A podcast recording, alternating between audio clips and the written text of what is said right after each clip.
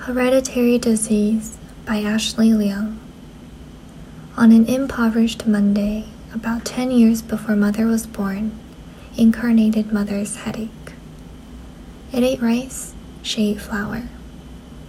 On an unremembered Tuesday, Mother embarked for Hollywood, where her headache awaited.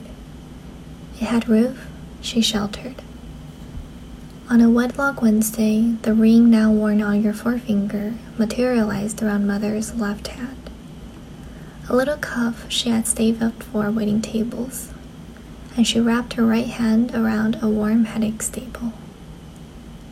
On a twin Thursday, Mother multiplied herself, a joy with two eyes and a slobbery smile, a burden sent back home 6,810 miles. Mother's headache shrunk in size, swelled in weight.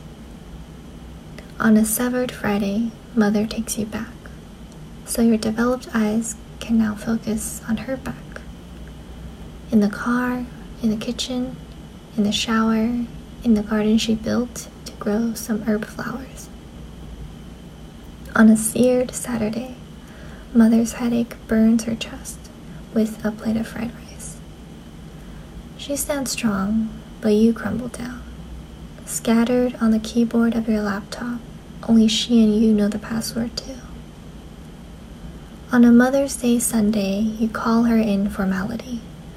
She tells you that her headache is worse. You tell her, Mom, I know. I've inherited my own. Then proudly show her a photo.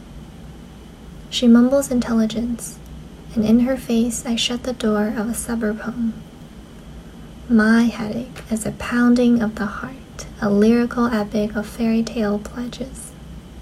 A fried rice I didn't make, in tummy, not on chest. Mother listens to me, but not really. She never takes the Advil I buy, so I tell her to just wait until headache becomes dead heartache. I don't even hate headaches that much. Yet here we are, dreaming about when father will die.